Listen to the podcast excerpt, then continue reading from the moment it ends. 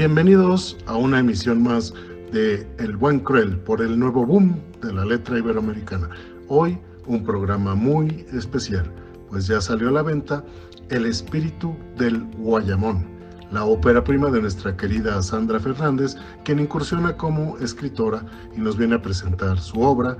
Y bueno, así que sin más preámbulos, comenzamos. Adelante, Pati.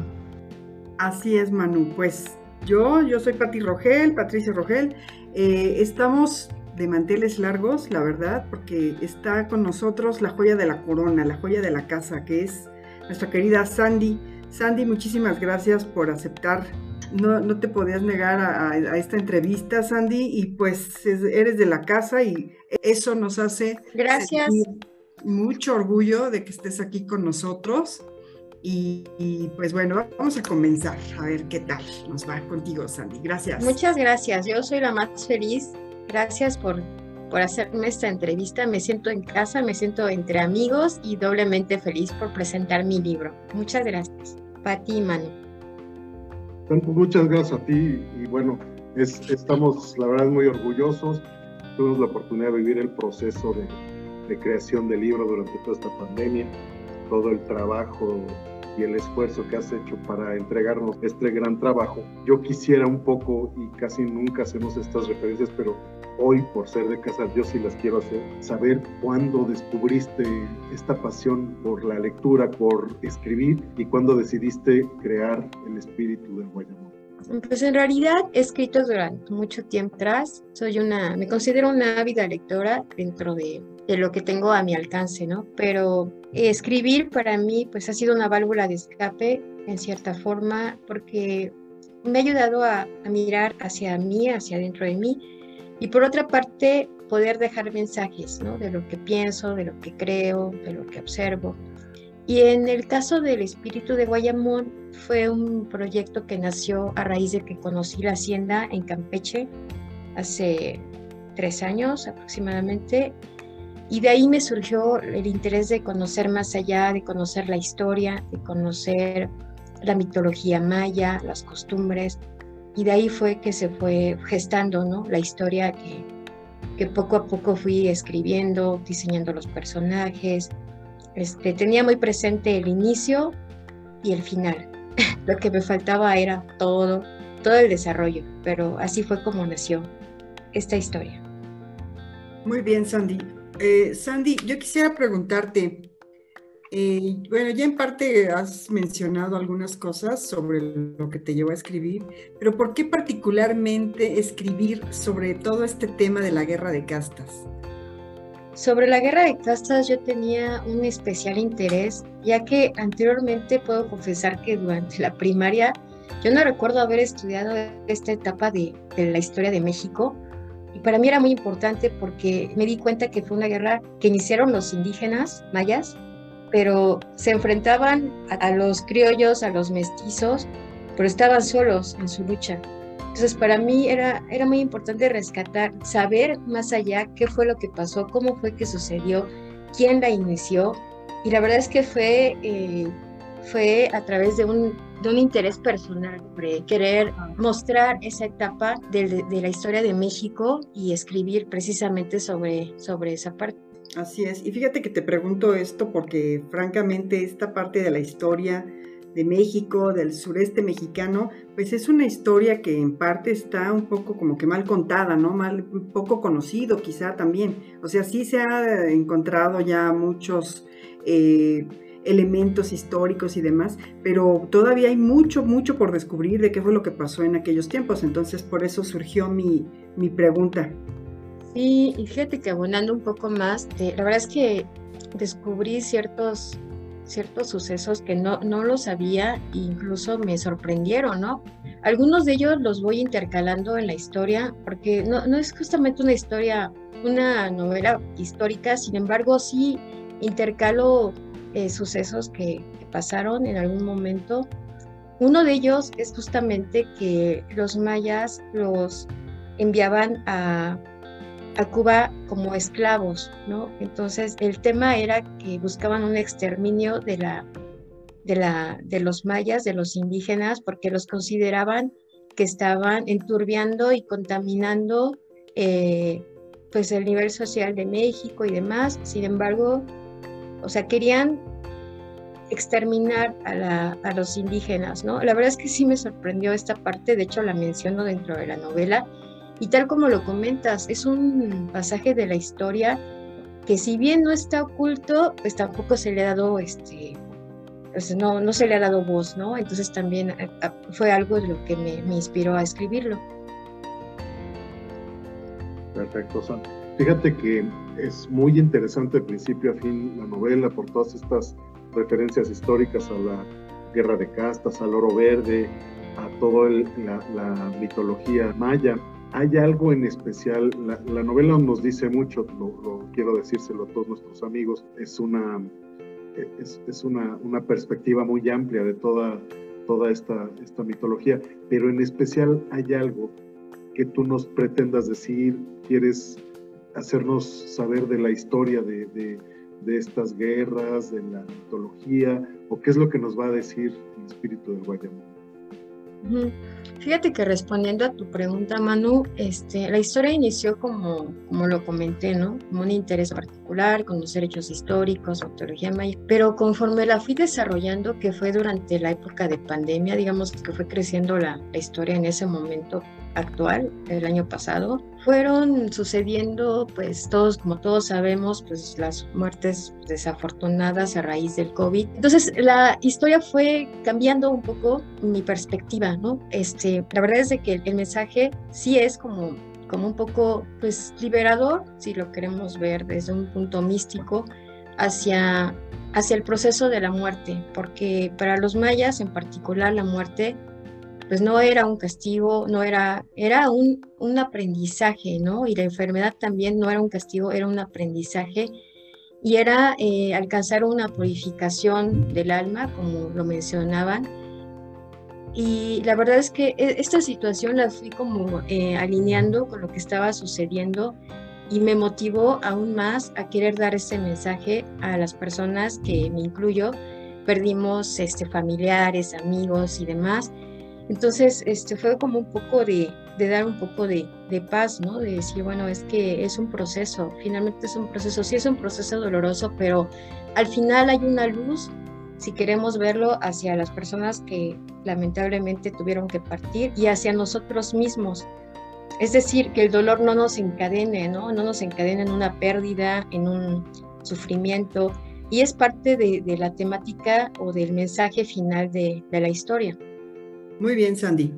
Pues bueno, el, tema de la rebelión de los descendientes de los antiguos mayas contra los dominadores seculares, pues de entrada ya se escucha así como eh, un tema ríspido, porque pues eh, este tema de, hablar de, los, los indígenas mayas de ese tiempo contra los pudientes españoles que pues prácticamente explotaban a toda esa región, pues es, es, un tema tremendo, ¿no? Que aquí en México, pues nos sigue todavía dando batalla y nos sigue poniendo limón en la herida. Entonces, pues yo siento que tú lo manejaste muy bien porque veo, bueno, he, leído la novela ya en dos ocasiones y mencionas a personajes que realmente existieron como Manuel Antonio Ay, eh, Cecilio Chi, Jacinto Pa, y, todo eso, eh, pues obviamente nutre mucho tu, tu historia y cómo, cómo entrelazarla con la cuestión novelada de los personajes, que por cierto es una novela, amigos, que nos escuchan, una novela con, con un nutrido, nutrido este, número de, de, personajes.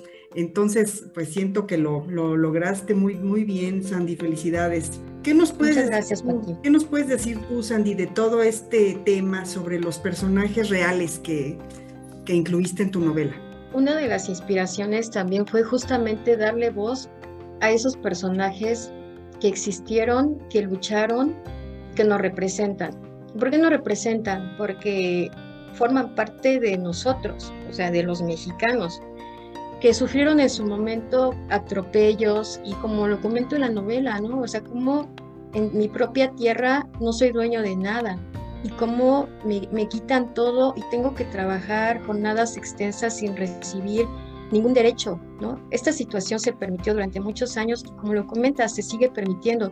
Entonces los personajes que plasmo en la novela pues existieron, fueron este, líderes, ellos básicamente pues dieron su vida, ¿no? Por, por buscar un, una libertad, una mejores condiciones. Entonces, este, históricamente pues la verdad es de que es muy rica y, no quería, como lo comento, no quería que se muriera, ¿no? La historia, sino que que reviva, que renazca, o sea, que las generaciones actuales de jóvenes y, y, demás, pues conozcan, ¿no? Que ese, eso sucedió en, en, la península de Yucatán, que fue un momento histórico muy importante y que la lucha, o sea, la lucha pues continúa, ¿no? O sea, continúa en el sentido en que nuestros derechos, buscar unas mejores condiciones, o sea, es un tema que en México ha sucedido en, muchas guerras, en, muchas, en muchos eh, eventos y sin embargo, pues seguimos pues pareciera que seguimos en la lucha, ¿no? Porque finalmente pues queremos mejores condiciones, queremos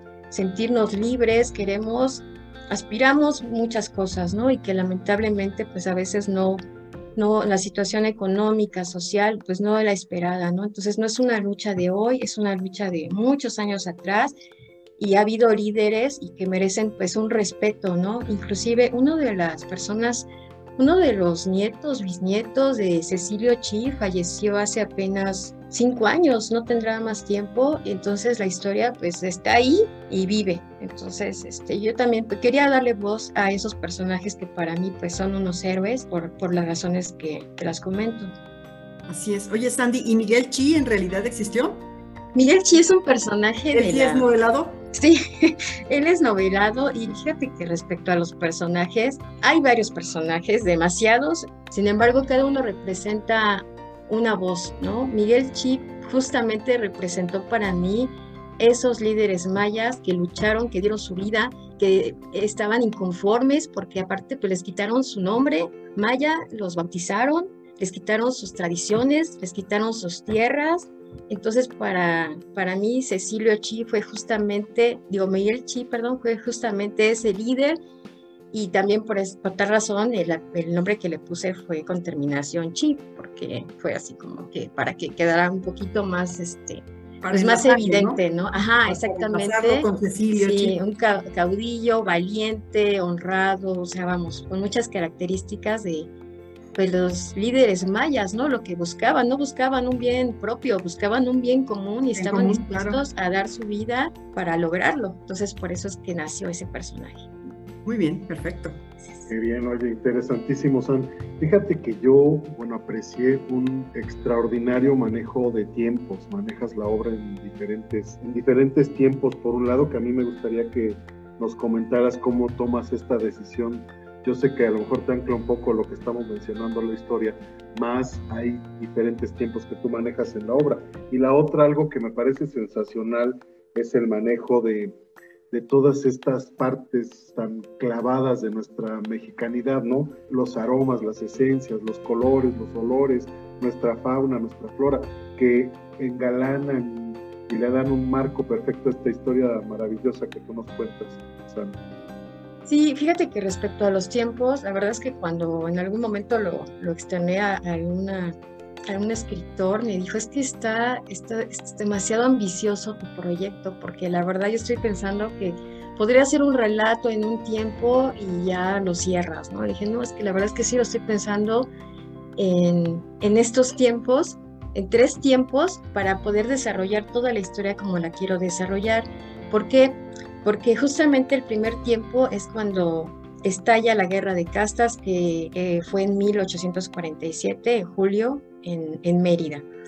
Eh, es un momento histórico que yo quería plasmar, pero a su vez mantener un hilo conductor en 1987, que ya era un poco más actual, para que pudiera eh, pues viajar en el pasado y en el presente, ¿no? Y como tal, pues las secuelas de, ese pasado que iban a estar vivas en 1987, que es como, como, bueno, como lo sabemos la trama, en 1847 desaparece Josefina, que es uno de los personajes principales, ella es hija del hacendado de, la hacienda Guayamón, posteriormente, digamos, pues su espíritu no descansa y, volvemos a retomarlo en 1987 donde se materializa un poco para, para conocer a otro personaje que es Beatriz y este, bueno, de ahí ya se desarrolla una trama, la historia y finalmente en el 2010 que ya nos vamos a una tercera generación por parte de Beatriz y es donde ya se da el, desenlace, ¿no? Entonces era muy importante mantener esos, esos tres tiempos y el hilo conductor pues creo que sí se fue se fue este, manteniendo durante este proceso del tiempo. Fue un reto, la verdad es que sí fue un reto, inclusive intercalar los capítulos para, para que realmente fuera un viaje entre el pasado y el presente y, no, y mantener esa tensión durante la novela, ¿no? Y no eh, como que develar los misterios antes de tiempo. Entonces, este, el desarrollo de los capítulos también fue un, un reto muy interesante y pues por otra parte, como lo comentas, ¿no? Este, nuestra cultura es muy rica en flora, en fauna, la verdad es que es tan diversa, la selva, la mitología maya, los aluxes, o sea, toda esa esencia fue la que quise también plasmar en, en la novela. ¿Para qué? Para que también las personas que que la, lean y puedan eh, tener un viaje, ¿no? Un viaje a ese lugar y se llenen no únicamente de la historia, sino del aroma, del sabor, del color, del todo, todo, todo, todo fue como que también pues mostrar al mundo, ¿no? Realmente nuestro, nuestra esencia y lo rico que, que puede ser.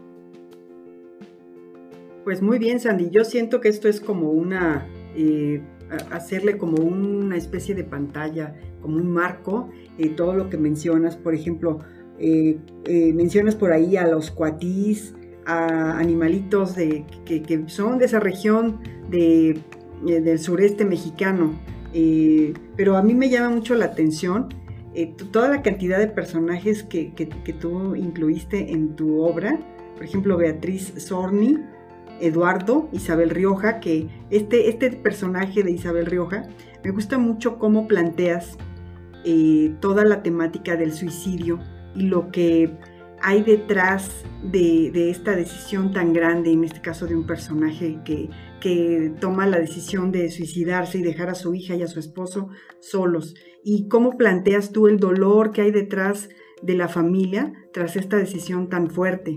Y abrirlo de esa manera eh, para empezar a adentrar al lector a todo este mundo del sureste mexicano, de la mitología maya, de, bueno, me parece súper interesante.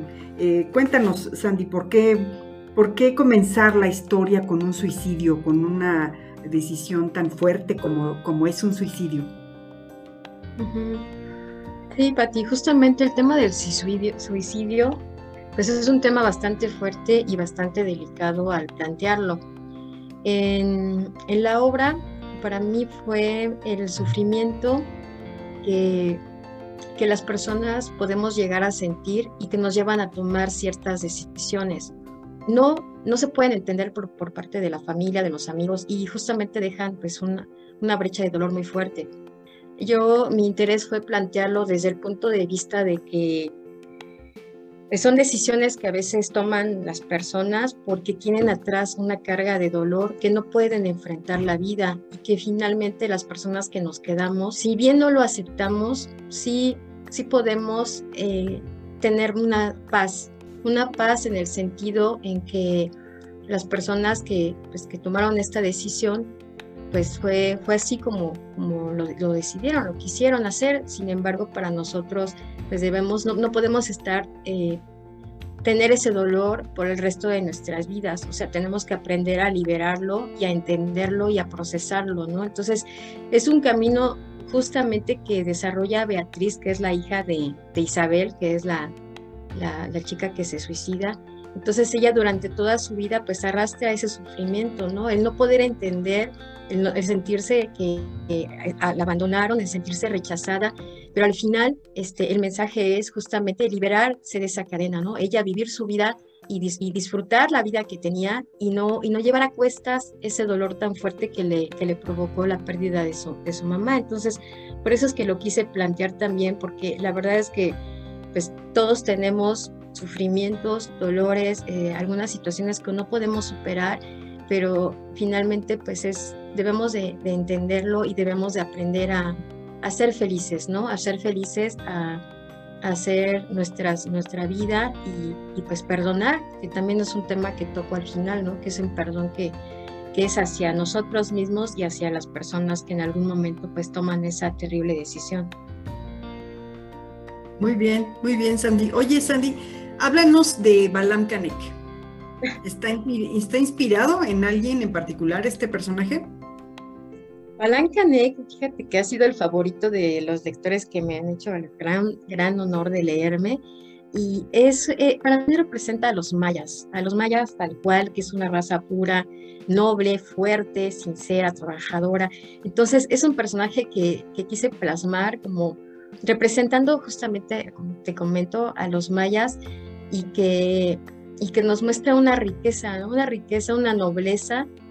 Y la verdad es que ha sido el favorito, la verdad, de casi todas las personas, justamente por lo que inspira, ¿no? Por lo que inspira el sentir una persona honesta, una persona que, que guarda unos secretos, sin embargo tiene misiones importantes que cumplir y las lleva a cabo, ¿no? Y entonces este, respeta mucho a, a los ancestros, respeta mucho a las personas, a las religiones, a la naturaleza. Entonces ese, ese personaje se me hizo muy rico en ese sentido y la verdad es que pues sí estoy muy orgullosa de, de Balan Kanek y lo quiero mucho.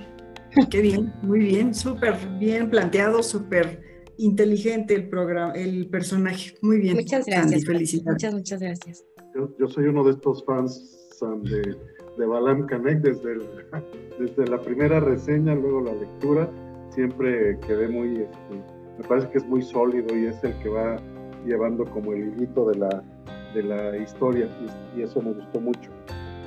Yo encontré, a lo mejor me equivoco, algunas historias que pueden ser hasta circulares, ¿no?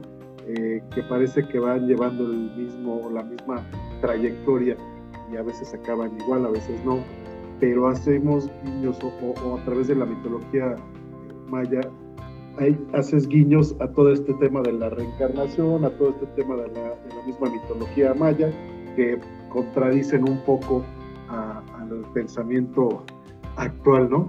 ¿No tienes alguna, o nos tratas de decir algo con todo este cambio como de paradigma?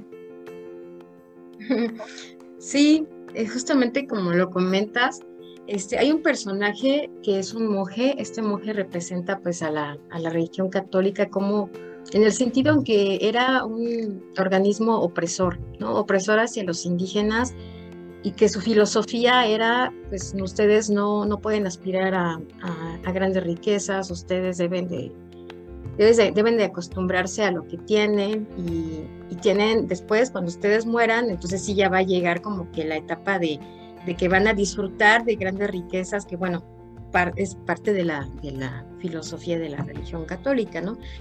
Sin embargo, pues quise dar otro punto de vista en el sentido en que, pues para los mayas, el alma realmente reencarna después de llevar a cabo el proceso de purificación en el inframundo, lleva a cabo una, un proceso de, de, de liberarse, de de, varias cadenas y demás. Entonces reencarna en otra alma y ya con una, y vuelve a vivir, ¿no? La vida es un círculo, la vida es un renacer. Entonces fue lo que quise plasmar y sí sé exactamente a qué te refieres, porque hay un personaje que pareciera que, que es el mismo, es el mismo personaje maligno que, que hace una fechoría en cierto momento de la historia y vuelve a nacer y pareciera que es el mismo personaje. Y sí, es, de esa fue la intención, dejar esa ventana, ¿no? Esa ventana de que pues nuestras almas probablemente no lo sabemos, pues reencarnamos, ¿no? En otra alma y ya en una en un plano superior y demás, es parte de la filosofía maya y es parte de lo que quise plasmar en la novela. Así es, Manu. que a lo mejor se constituyen más bien como mensajeros entre la vida y la muerte, ¿no? Van trayendo como esta información y llevándola entre la vida y la muerte. Y como lector a mí me alimenta mucho y me hace saber mucho y palpar cómo va, cómo va esta, esta historia, ¿no? Sí, sí, sí, como lo comentas, es una historia que viaja entre la vida y la muerte y son mensajes, ¿no? Que de alguna manera se van, este, se van transmitiendo en las generaciones y pues como que es parte de la fantasía y como que abre una ventana al lector justamente para que, para que pueda pues tomarlo, ¿no? Considerarlo. Pues ese salto entre el pasado y el presente y en varias generaciones es algo, pues, siento yo muy interesante porque obviamente nos recuerda el realismo mágico que ya todos conocemos en eh, nuestros escritores de antaño, ¿no? Juan Rulfo y otros muchos. Bueno, yo me voy a permitir leer un fragmento de tu novela. Muchas gracias, Pati, claro, sí, muchas gracias. Que dice así, dice, las revueltas y las guerrillas habían iniciado tres años antes en Mérida, en 1846. Los indígenas mayas se habían levantado en armas, unas que previamente habían conseguido por parte de los ingleses a cambio del codiciado palo del tinte en su anhelo de hacer alianzas con ellos y apoderarse de las tierras en conflicto. Los rebeldes iban ganando terreno, ocupaban gran parte de la península de Yucatán, Mérida y Campeche. La reacción de los hacendados no se hizo esperar. Los encontraban y los colgaban como escarmiento para los revoltosos, pero esto no hacía más que encender los ánimos. Eh, todo este, todas estas citas que, tú haces, el palotinte, el, el, este, ¿cómo se llama? El Shivalba, eh, toda esta, eh, todas estas citas de la, de la mitología maya, se me hace un tema que, que sinceramente como mexicanos nos hace falta penetrarnos más, este, meternos más, porque sí conocemos algo de la mitología griega, por ejemplo, ¿no? Incluso mitología nórdica, pero de nuestra mitología maya, siento yo que nos hace falta conocer más. Y creo que tú lograste muy bien en esta novela que dices tú que por el tamaño eh, son demasiados personajes. Yo siento que está muy bien.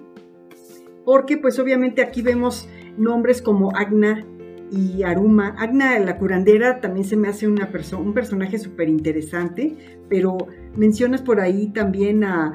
es más, ni siquiera sé cómo se pronuncia, así, así de mal estamos de, que no conocemos nuestra historia en la mitología, con la mitología eh, maya. ¿Cómo se pronuncia? Extabuy, mujer enamoradiza, eh, Usocotel. Ah, estaba, estaba, exacto.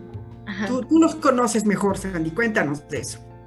Sí, justamente, yo, también me, sorprendí, la verdad debo de confesarlo, por la cantidad de leyendas que, que se, que, se que, tenían los mayas, pero no, no, no es un trabajo que puedas, o desarrollar tan fácil, porque no es que estén en un lugar, ¿sabes? O sea, la verdad es que está tan diseminado, tristemente lo puedo decir, porque para rescatar la esencia, tenemos que irnos a documentales, a libros, a muchos, muchos medios para realmente ir desentrañando, ¿no? Porque está de alguna manera pues como dormida, ¿no? Dormidas las historias y hay que revivirlas. Sí, justamente hubo varias leyendas que yo fui intercalando que fueron que son leyendas muy muy muy potentes, muy poderosas para los mayas como el caso de Ixtabá, como el caso del pájaro To, que también este, pues es una leyenda muy hermosa. Entonces, el palo de tinte, tal como lo comentas, también el palo de tinte pues fue fundamental en el desarrollo chico, que incluso los indígenas tenían prohibido cortarlo. Los únicos que podían hacerlo eran los hacendados, o la casta divina, ¿no? Como le llamaban. Esos hechos sí sucedieron, yo los rescaté, o sea, no, no todo es fantasía, eso está tal cual.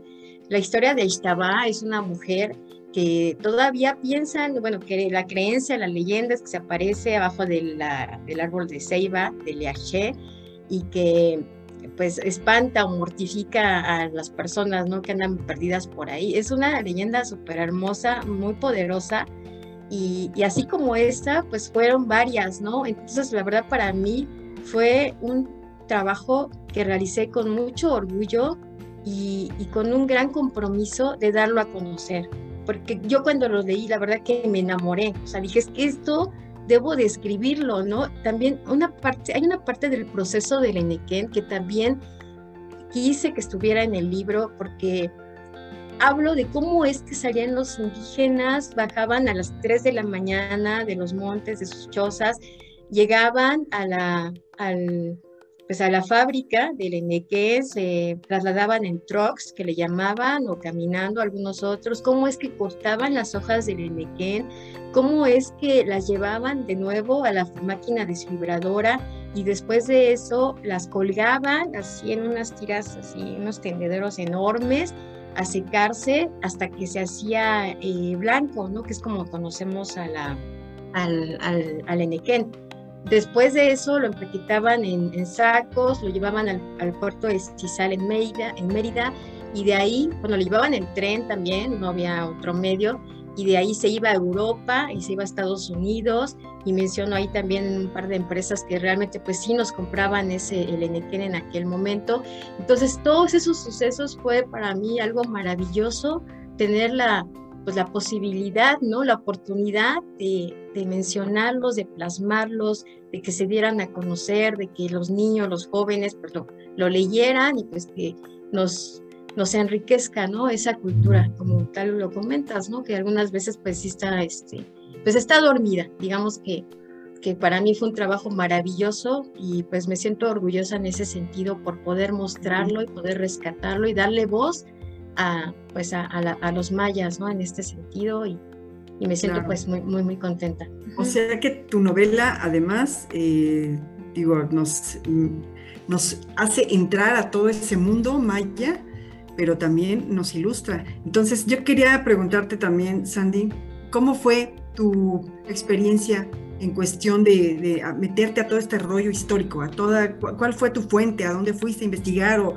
cuál, cuál fue el, hilo conductor para meterte a todo este mundo maya.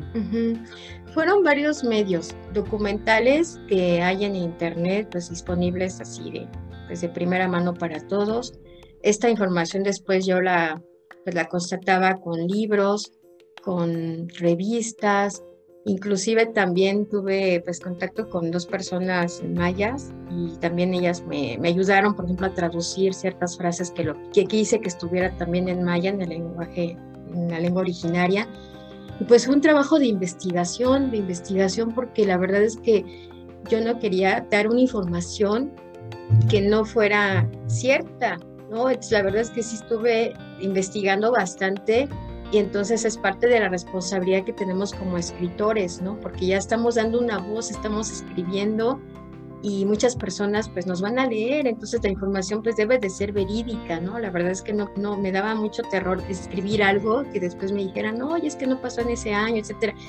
Lo revisé, lo revisé y la verdad es que sí fue un trabajo pues de investigación en libros, en revistas en, la, en, el libro virtual, bueno, en el libro que se puede adquirir a través de, de, manera digital, en la parte de la última hoja sí vienen todas mis fuentes de, información. En el libro físico, por razones pues fuera de, de, mi contexto, no, no, pudo, no pudo imprimirse, pero en el libro digital sí vienen todas las fuentes de, consulta, ¿no? Y este pues sí fueron bastantes libros los que fui los que fui leyendo para poder dar una información pues verídica no muy muy cercana a la, a la realidad. Excelente San pues sí fíjate que yo la verdad quedé muy muy contento. Y no te lo digo porque seas mi compañera mi amiga este, te lo digo porque en realidad me parece un texto extraordinario y me parece que, que está muy trabajado que está muy bien cimentado y que tiene todos todos los elementos para hacer un exitazo como ya lo está haciendo.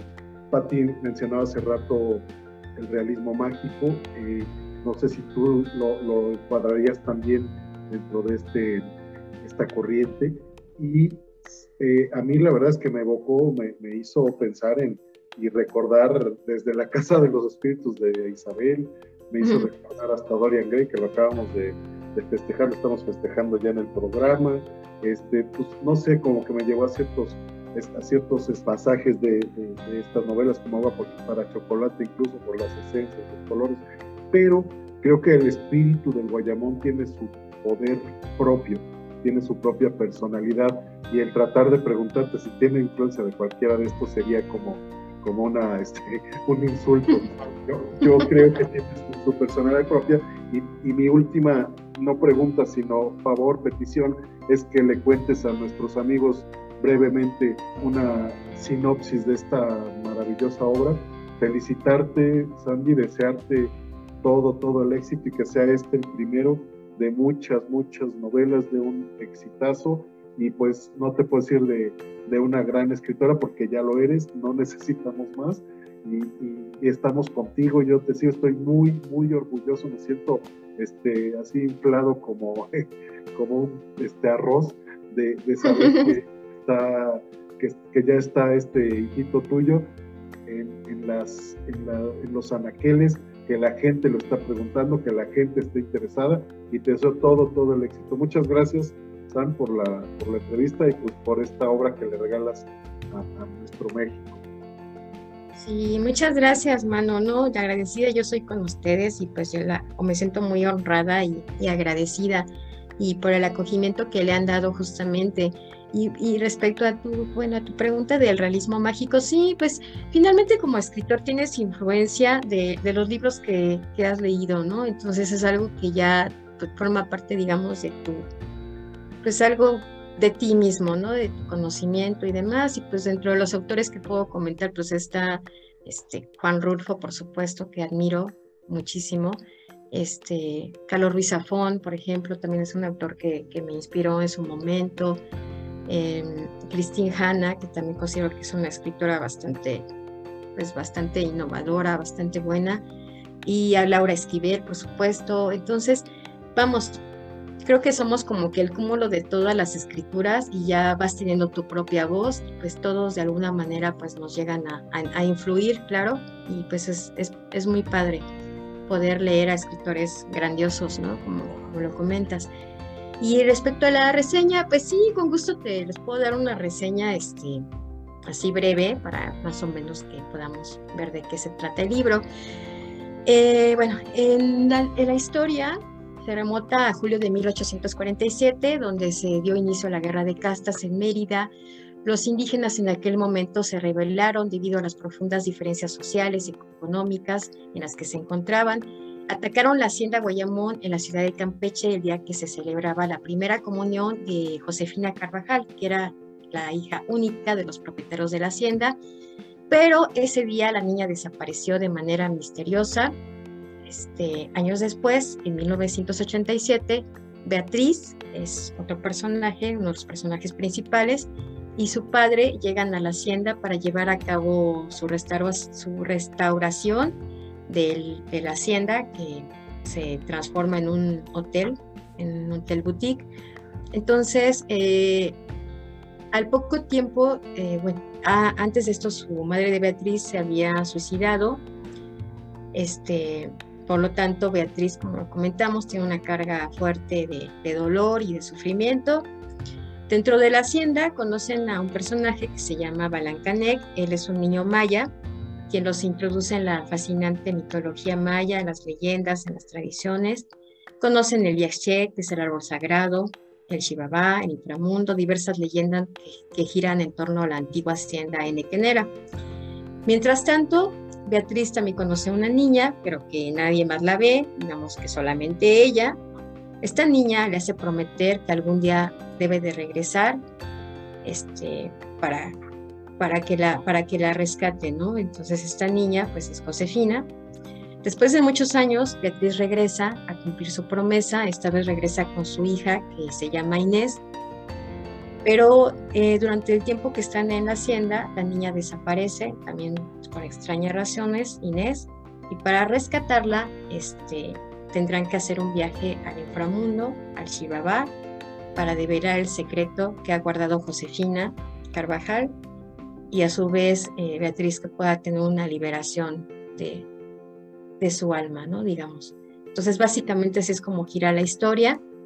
Es una historia que avanza entre el pasado, entre el presente, en donde la vida y la muerte pues se mezclan y donde pues al final el amor es el que es, es capaz de curar las heridas.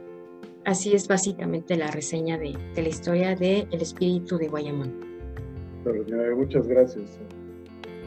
No, gracias a ustedes, muchísimas gracias a ustedes, les agradezco enormemente esta oportunidad y pues como los admiro como divulgadores de literatura, yo formo parte de Buen Cruel, la verdad es que estoy muy orgullosa de, formar parte de, de narrar historias, relatos de escritores noveles, de que la literatura pues se siga divulgando, ¿no? Y que llegue a todos los espacios, a todos los rincones y pues fomentar la lectura, ¿no? Como siempre. Perfecto, Sandy. Yo voy a dar lectura brevemente a una frase que tú eh, sacaste de, un boletín provisional de Yucatán, eh, que está en, que bueno, que está editado en marzo de 1847 y dice, cuando suena la voz de la anarquía, cuando ruge el furor de la venganza, preciso es abatir la furia impía y abatirla a su tiempo sin tardanza. ¿Qué tal? Queridos amigos del Buen Cruel, ella es Sandra Fernández, nuestra querida Sandy, compañera del Buen Cruel. Y pues el espíritu de escritora del espíritu de Guayamón, una historia trepidante, ciertamente, llena de misticismo, venganza, amor, odio, una mezcla de sentimientos que Sandra Fernández logra muy bien en esta novela de amor y corte histórico. Sandy, muchísimas gracias por este momento, gracias eh, por ser parte del Buen Cruel y gracias por haber escrito esta novela maravillosa, amiga. Gracias, te queremos, te respetamos, te seguimos y pues que venga mucho más para ti y te deseamos todo el éxito que te mereces.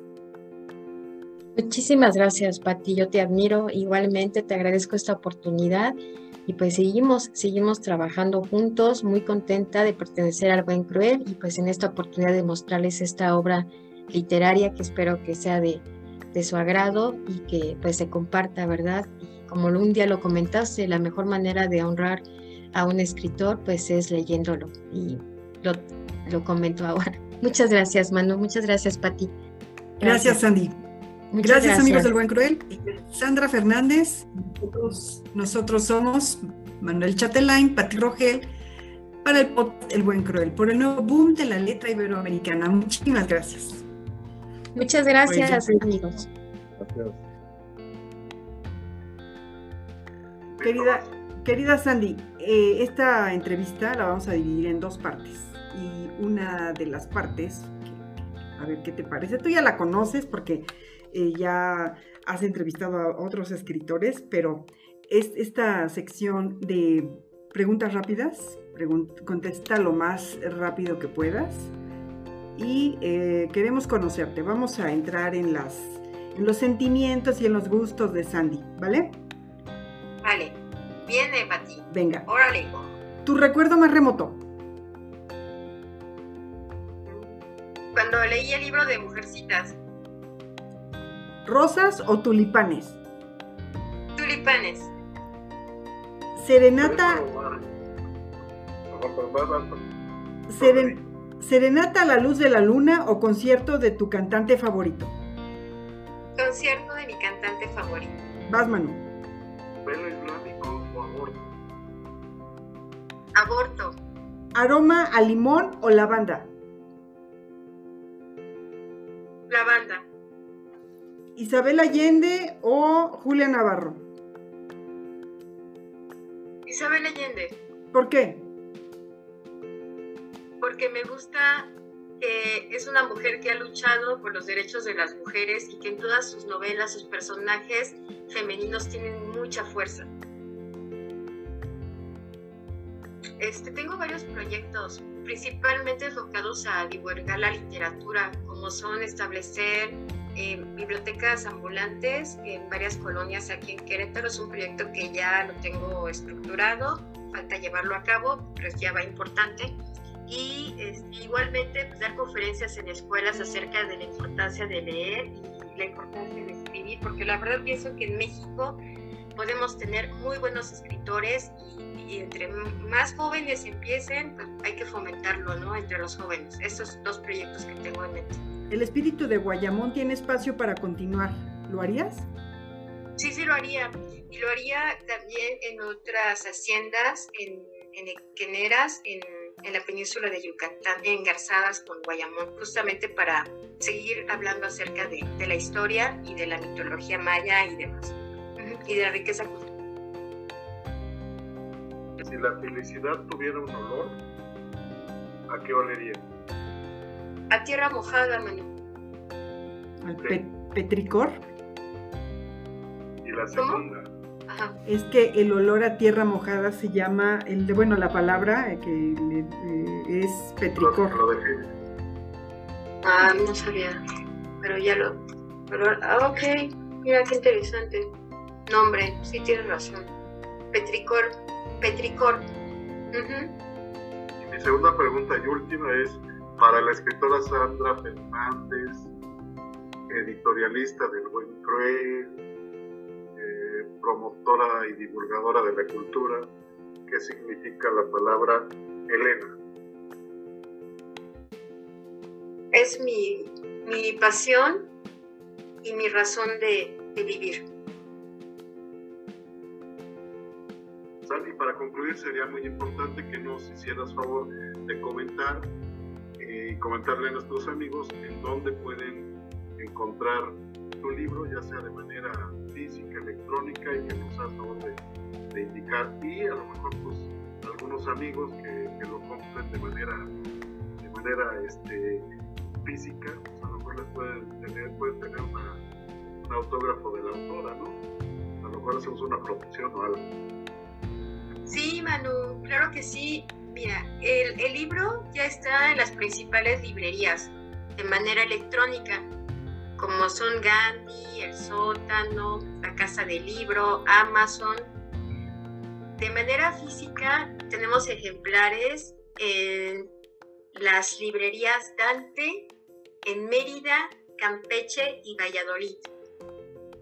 A su vez en Querétaro tenemos ejemplares físicos ya en venta en la librería de Sancho Panza, en la librería del Faro de Alejandría, en el Cuervo de Po y de manera particular, también si desean, con todo gusto, yo también hago envíos de, de los libros físicos este, con dedicatoria y autografiados. Básicamente, pues ya como que está en todos lados, lo pueden adquirir de manera electrónica, de manera física. Así es, Manu, pues eso está, en los, está a su venta en este momento. Pues sí, amigos, no desaprovechen la oportunidad. Es una gran oportunidad para adquirir esta obra y que se lleven a casa una, una extraordinaria novela que van a Muchas gracias.